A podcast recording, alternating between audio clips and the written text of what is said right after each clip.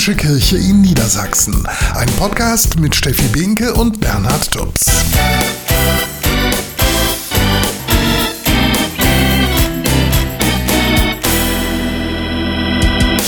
Herzlich willkommen zu unserem Podcast Mitten im Leben. Das sind heute unsere Themen. Manchmal kann Sparen so einfach sein, man muss nur eben wissen, wie. Bei den Stromkosten helfen die Stromsparhelfer der Caritas. Sie nehmen die Stromverbraucher im Haushalt genau unter die Lupe, tauschen Energiefresser aus und senken so die Energiekosten durchschnittlich um rund 200 Euro pro Jahr. Welche speziellen Tipps sie für euch haben und wie ihr die Caritas-Helfer für eure Wohnung buchen könnt, das erfahrt ihr gleich bei uns. In diesen Tagen ziehen bei uns in Niedersachsen wieder die Sternsinger von Haus zu Haus und sammeln für Kinder in Not. Gemeinsam für unsere Erde in Amazonien und weltweit, so lautet diesmal das Motto der Aktion. Den intakten Amazonas-Regenwald zu erhalten, die derzeit größte grüne Lunge der Erde, dazu wollen die Sternsinger einen Beitrag leisten, wenn sie mit ihren Spendendosen von Haus zu Haus ziehen. Die Freude ist groß, denn in der Familie kündigt sich ein neues Kind an. Auch das ältere Geschwisterchen ist happy, denn es hat sich schon lange eine kleine Schwester oder einen kleinen Bruder gewünscht. Doch wenn dann das Baby da ist, verebbt plötzlich die Freude über das neue Familienmitglied, denn das ältere Kind merkt, dass es nicht mehr allein die ganze Aufmerksamkeit von Papa und Mama bekommt. Wie Eltern darauf reagieren können, das verraten wir gleich in unseren Tipps für Eltern. Die Welt ein kleines bisschen besser machen und das in 72 Stunden, das wollen auch in diesem Jahr wieder tausende Jugendliche bei uns in Niedersachsen. Im April läuft sie nämlich, die 72-Stunden-Aktion. Mehr als 520.000 Menschen haben sich im Jahr 2022 dazu entschieden, aus der katholischen Kirche auszutreten. Ein Negativrekord. Die Hauptgründe sind der mangelnde Reformwille der Kirche und der Missbrauchsskandal sowie der damit verbundene Vertrauensverlust. Martina Kreitler-Kuhs vom Bistum Osnabrück hat Verständnis dafür. Andererseits sagt sie aber auch, aus einer Familie tritt man auch nicht einfach aus, wenn was schiefläuft.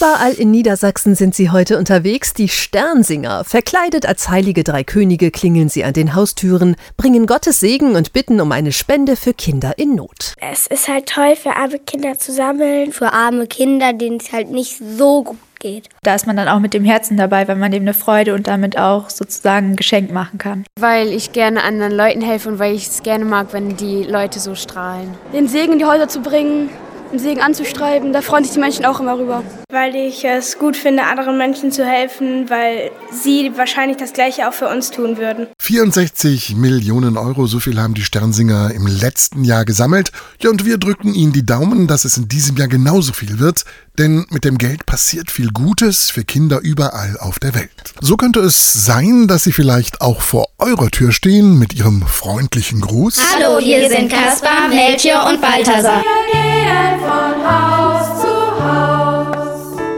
und sammeln für Kinder in Not. Da war eine Frau einmal, da haben wir angeklopft und das Lied gesungen und die hat dann geweint, weil die das so schön fand, wie wir gesungen haben. Segne dieses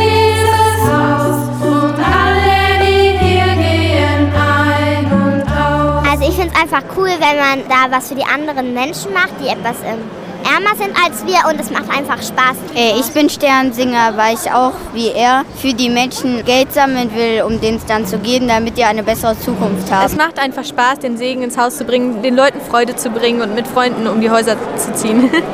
Ist halt auch immer für einen guten Zweck. Und ja, es, man freut sich halt, dass man anderen Kindern in Not helfen kann. In diesem Jahr lautet das Motto der Aktion Gemeinsam für unsere Erde in Amazonien und weltweit. Denn Brandrodung, Abholzung und die rücksichtslose Ausbeutung von Ressourcen zerstören die Lebensgrundlage der Menschen, die in den südamerikanischen Ländern Amazoniens leben. Partnerorganisationen der Sternsinger machen sich dafür stark, dass das Recht der Kinder auf eine geschützte Umwelt umgesetzt wird. Ein Beispiel stellt Kinderreporter Willi in seinem neuesten Film vor. Seht ihr, was auf Miguels Weste steht? Steht? Sternsinger, ja richtig. Die Arbeit von Miguel und seinem Team wird durch Spenden der Sternsinger unterstützt.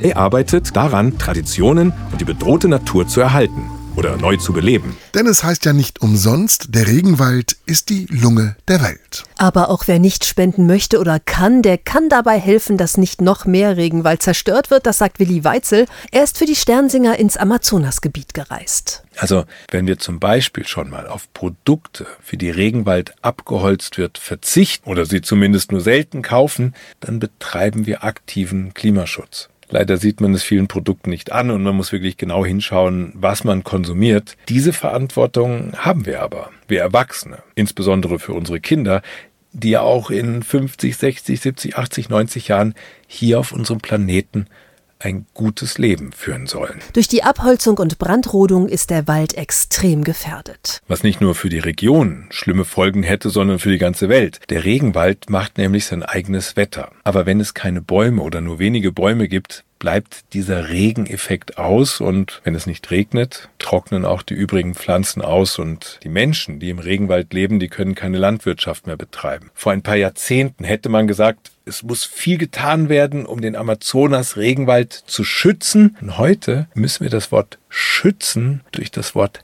retten ersetzen.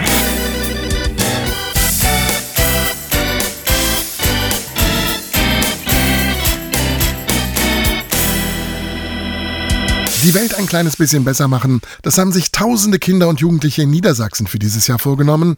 Und zwar vom 18. bis zum 21. April. Dann werden sie mitmachen bei der 72-Stunden-Aktion, organisiert vom Bund der Deutschen Katholischen Jugend, kurz BDKJ.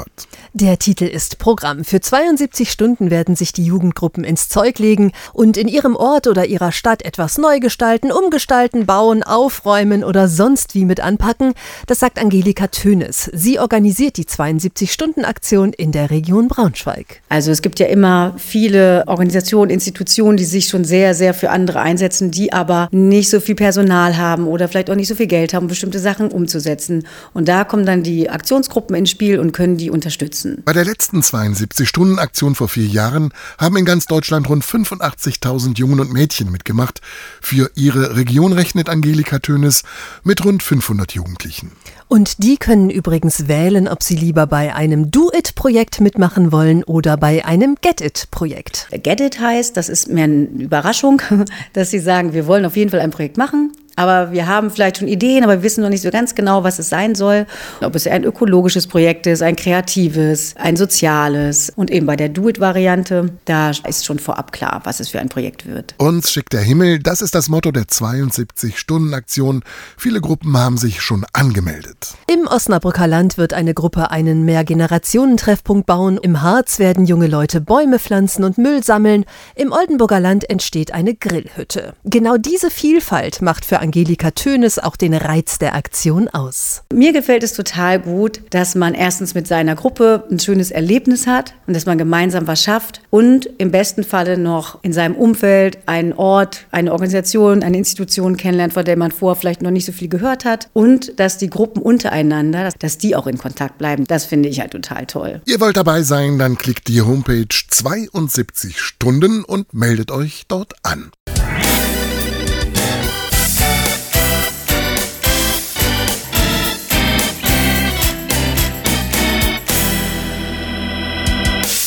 Eine Zahl, die sich wirklich sehen lassen kann. 44,8 Millionen Christen leben in Deutschland.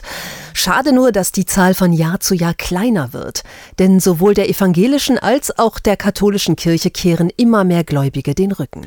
Martina Kreitler-Koos ist die Leiterin des Seelsorgeamtes im Bistum Osnabrück. Einige Motive der Menschen, die austreten, kann sie durchaus nachvollziehen, doch sie sagt auch, verändern kann man die Kirche nur, wenn man dabei bleibt. Weil von draußen ähm, stelle ich es mir sehr schwierig vor und tatsächlich auch ein bisschen trostlos. Man ist dann doch ziemlich alleine oder vereinzelt äh, und eben nicht mehr in der Mitte des Geschehens. Und von daher würde ich auf die guten Leute vertrauen, die da sind und alle neuen Ideen ähm, fördern und fördern, die ja, die jetzt geboren werden müssen. Studien zeigen, dass sich eine Mehrheit radikale Reformen wünscht.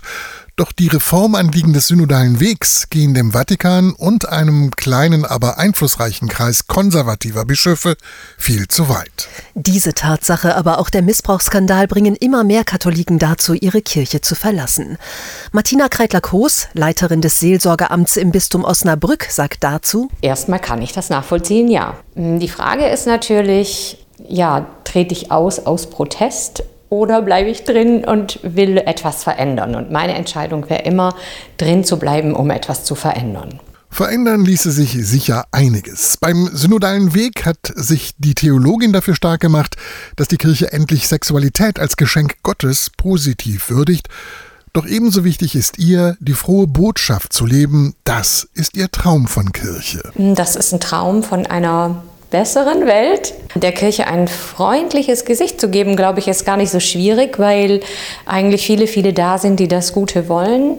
Und dann kann das ein ganz toller Ort sein. Ein Ort, an dem das Gebot der Nächstenliebe wieder zu einer Selbstverständlichkeit wird. Im Grunde müsste die Kirche eine Heimat sein können für alle und gerade für die, denen es nicht gut geht, die, die sich an den Rand gedrängt fühlen, die, die sich schwach fühlen, die müssten da gut aufgehoben sein. Für Kreitler Koos steht aber auch fest, die Kirche muss dahin gehen, wo die Menschen sind.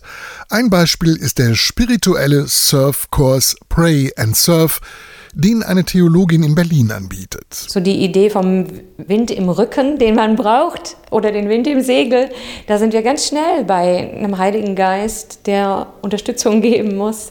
Und dann geht es besser voran. Solche Dinge finde ich spannend und solche Dinge würde ich gerne weiter befördern. Geschwister sind etwas ganz Besonderes. Die Beziehung zu ihnen prägt die meisten Menschen und hält oft ein Leben lang. Doch auch hier gilt manchmal, aller Anfang ist schwer.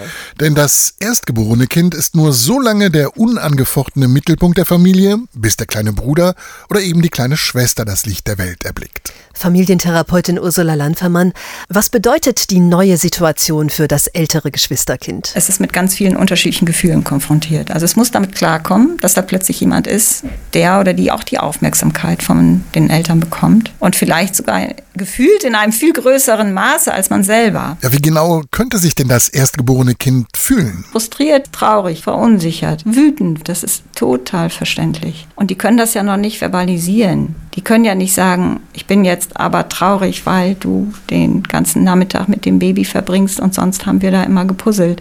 Von daher, es braucht vor allen Dingen auch sehr viel Verständnis. Verständnis, was heißt das genau? Verständnis haben für die Gefühle, die dahinter stehen. Und wenn ich mit einem etwas älteren Kind darüber schon sprechen kann, dass das so ist, dass man manchmal so wütend ist. Da kann man mit Kindern durchaus schon überlegen, was man denn machen kann, wenn man so wütend ist. Manchmal ist das aber auch schon gar nicht mehr so schlimm, wenn Kinder merken, sie werden mit diesen Gefühlen verstanden. Und es gibt da vielleicht Eltern, die sagen, ja, manchmal ist es ganz doof. Aber wir werden uns schon aneinander gewöhnen. Ne? Wir kriegen das miteinander hin. Dann ist das mit der Wut oft gar nicht mehr so schlimm. Eltern wollen ja immer all ihren Kindern gerecht werden, aber wie können sie das schaffen? Also es ist, glaube ich, in erster Linie wichtig, dass die, die Eltern da gelassener werden und nicht so den Anspruch haben, das muss jetzt alles hundertprozentig hier weiterlaufen.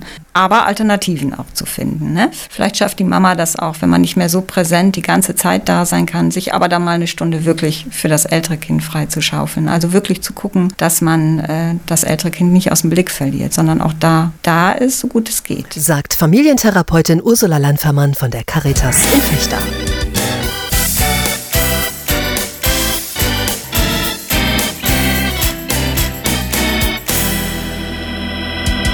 Viele Klöster sind bekannt für ihre sozialen Projekte und so ist das auch bei den Vinzentinerinnen in Hildesheim. Sie betreiben unter anderem Krankenhäuser und Hospize und sie unterstützen eine Jugendhilfeeinrichtung in Peru, das sagt Martin Schwag vom Förderverein der Vinzentinerinnen. Alle Jungen und Mädchen, die hier leben, haben eine schwierige persönliche Geschichte. Dementsprechend ist ein großer Teil halt psychologische Arbeit, so wie hier in der Jugendhilfe auch. Der Unterschied ist halt, dass der peruanische Staat solche Einrichtungen in keiner Weise unterstützt und fördert, sondern dass die halt angewiesen sind auf Unterstützung von Menschen, die glauben, dass es wichtig ist, dass Kinder überall auf der Welt gut aufwachsen können. Und dazu gehört mehr als nur ein Dach über dem Kopf und etwas zu essen, sagt Thorsten Schwedje vom Verein Hibiki. Der Verein hat eine Schule in Ghana gegründet. Deshalb hat er zusammen mit den Vinzentinerinnen und der Tanzschule Ars Saltandi ein gemeinsames Tanzprojekt auf die Beine gestellt. Wir möchten mit dem World Dance Projekt, wir möchten die Welt verbinden. Jedes Land entwirft eine Choreografie, sowohl Ghana wie auch Peru wie auch wir.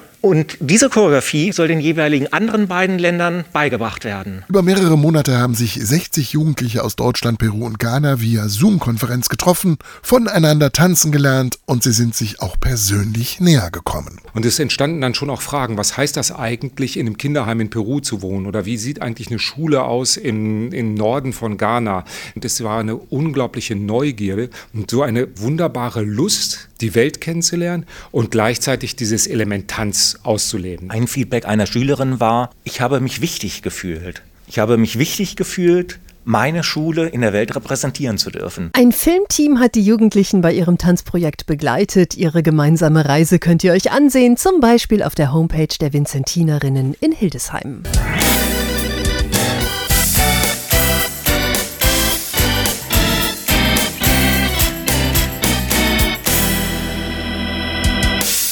Die überwältigende Mehrheit der Klimaforschenden ist sich einig, das Ziel, die Erderwärmung auf 1,5 Grad zu beschränken, hat die Menschheit schon verfehlt. Das sagt auch Dirk Preuß, der Umweltbeauftragte des Bistums Hildesheim. Wir bewegen uns, glaube ich, gerade eher auf die 3 Grad zu und wir merken ja, wie ungemütlich es schon bei diesen 1,5 Grad wird. Ich weiß nicht, ob uns eine Alternative bleibt, als uns anzustrengen und darauf zu vertrauen, dass am Ende vielleicht doch noch alles gut werden kann, weil es ist auch eine große Chance, dass wir uns tatsächlich als das erweisen, was den Menschen auszeichnet, nämlich solidarisch und gerecht diese Welt gestalten. Und da ist, glaube ich, die Klimakatastrophe jetzt die letzte große Chance, das zu verwirklichen. Auch das Bistum Hildesheim hat ein Ziel. Bis 2035 will die Kirchenregion zwischen Nordsee und Eichsfeld CO2-neutral werden. Dafür gibt es nun ein eigenes Umweltteam, zu dem gehören Biologen und Ingenieure genauso wie Theologen, das sagt Dirk Preuß, der Umweltbeauftragte des Bistums. Weil wir tatsächlich einen ganzheitlichen Ansatz verfolgen. Das eine sind die technischen Fragen, eine Photovoltaikanlage aufs Dach zu bringen, die Mobilität umzustellen, eine Fassadenbegrünung zu machen. Wir haben aber auch festgestellt, das allein wird nicht reichen. Wir müssen auch eine andere Art und Weise finden, wie wir als Gesellschaft, als Kirche unterwegs sind und das verlangt viel mehr als den Heizungsaustausch. Deshalb sind alle Kirchengemeinden gefordert. Sie sollen entscheiden, was brauchen wir eigentlich für unsere Arbeit. Da werden einige der Gebäude, die wir haben, wegfallen und von anderen werden wir aber sehr genau wissen, dass wir sie weiterhin brauchen. Und genau in diese Gebäude wollen wir dann Schritt für Schritt investieren und die eben auch energetisch ertüchtigen. Alle Gebäude der Bistumsverwaltung und auch die Bildungsstätten sind schon frei von fossiler Energie. Auch für die ersten Kirchen gibt es neue Lösungen. Also das heißt, wir bringen die Wärme an die Menschen und äh, beheizen nicht mehr den ganzen Kirchenraum, sondern das wird dann sehr klug über Sitzbankheizungen geregelt, sodass man wirklich bloß da, wo man sitzt, es warm hat. Denn wer die Schöpfung schützen will, muss sich deshalb nicht zwangsläufig einschränken, sagt Dirk Preuß. Ihm geht es vielmehr darum, umzudenken. Ein Beispiel, eine Gemeinde plant eine Veranstaltung. Wie legt man die an? An welchem Ort? Was gibt es da zu essen? Wie sieht das Catering aus? Muss es immer die Bratwurst sein oder gibt es andere Alternativen? Gucke ich, dass man gut mit den öffentlichen Verkehrsmitteln anreisen kann? Hinter jeder dieser Fragen steckt für den Umweltbeauftragten eine viel größere, nämlich wie gehen wir mit dem Geschenk der Schöpfung um? Also ist es wirklich etwas, was uns anvertraut ist, was wir verantwortungsvoll behüten, bewahren? Oder ist es eine Ressource, an der man sich bedient, um sie dann am Ende in den Mülleimer zu schmeißen? Und manchmal scheint es so, als würden wir gerade letzteres tun.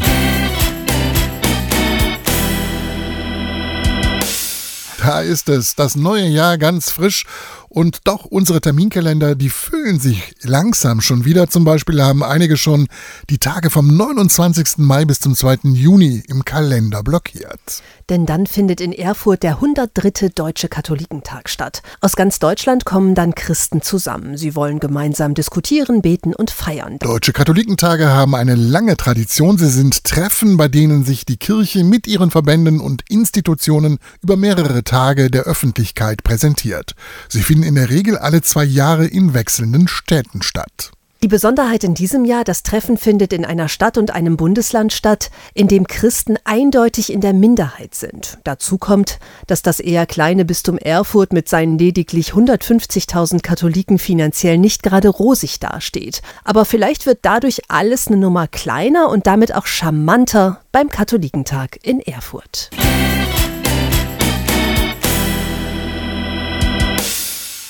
Jeder dritte Haushalt in Deutschland hat keine nennenswerten Rücklagen, auf die er zurückgreifen kann. Dazu kommen die gestiegenen Preise für Lebensmittel im vergangenen Jahr. Ja, und wenn dann noch die Nachzahlungsforderungen für die Nebenkosten ins Haus flattern, dann wird es bei manch einem eng. Menschen mit einem geringen Einkommen, Rentner, Studenten oder Bürgergeldempfänger können deshalb bei der Caritas einen Stromsparcheck machen lassen, zum Beispiel bei Stromsparhelfer Sascha Meyer. Wir nehmen von dem Kunden die Verbrauchsdaten auf, sprich Stromrechnung, Nebenkostenabrechnung. Danach gehen wir zweimal durch den Haushalt. Das erste Mal nehmen wir die Beleuchtung des Haushalts auf, ermitteln den Stromverbrauch. Beim zweiten Mal gehen wir durch den Haushalt und nehmen die weiteren stromverbrauchenden Geräte die Endverbraucher auf und überprüfen auch noch den Wasserdurchfluss. Dazu kommen ausgebildete Stromsparhelfer wie Sascha Meyer ins Haus und schauen genau, welche Geräte gibt es hier, was verbrauchen die und wer nutzt was wie lange. Beim zweiten Haushaltsbesuch, da bringen wir Leuchtmittel mit, zum Beispiel abschaltbare Steckdosen, Perlatoren für den Wasserhahn, dass der Durchfluss begrenzt wird und eben auch Duschköpfe. Das sind Sparduschköpfe, ja, mit dem Wasserdurchfluss von 8 Litern. Diese Soforthilfen im Wert von etwa 70 Euro sind für die Haushalte kostenlos. Genau wie die Tipps zum Energiesparen. Und egal, ob es ums Heizen geht, ums Lüften, die Beleuchtung, ums Waschen oder den Medienkonsum, in jedem Haushalt finden sich irgendwo Möglichkeiten, Strom und damit bares Geld zu sparen. Das sagt Kader Czakmak von der Caritas in Hildesheim. Ihr Tipp,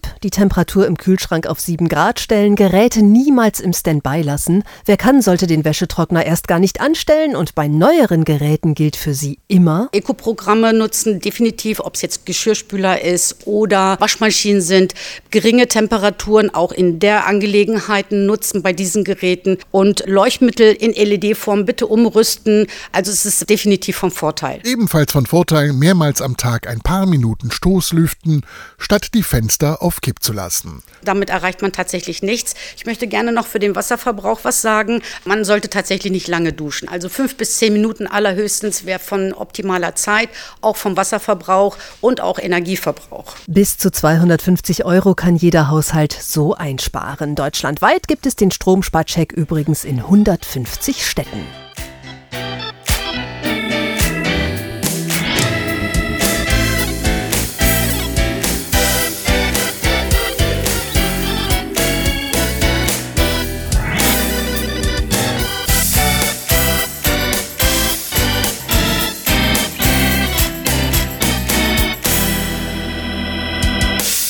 Wer jetzt noch keinen Jahreskalender an der Wand hängen hat, für den wird es, wenn überhaupt, höchste Zeit. Wie wäre es zum Beispiel mit dem römischen Kalender, in Rom besser bekannt als der schöne Priesterkalender?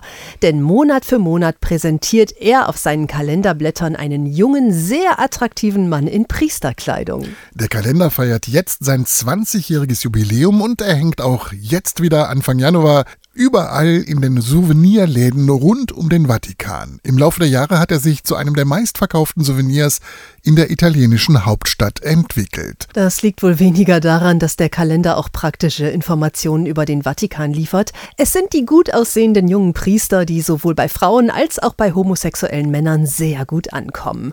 So verkauft sich der Kalender mit den schönen Priestern jedenfalls besser als die Kalender, die Fotos von Papst Franziskus zeigen. Der Kalender kostet 8 Euro und ist jetzt auch im Internet zu haben.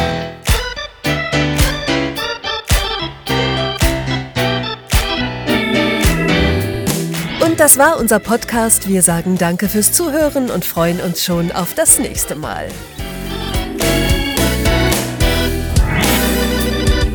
Mitten im Leben, die katholische Kirche in Niedersachsen. Ein Podcast mit Steffi Behnke und Bernhard Tubbs.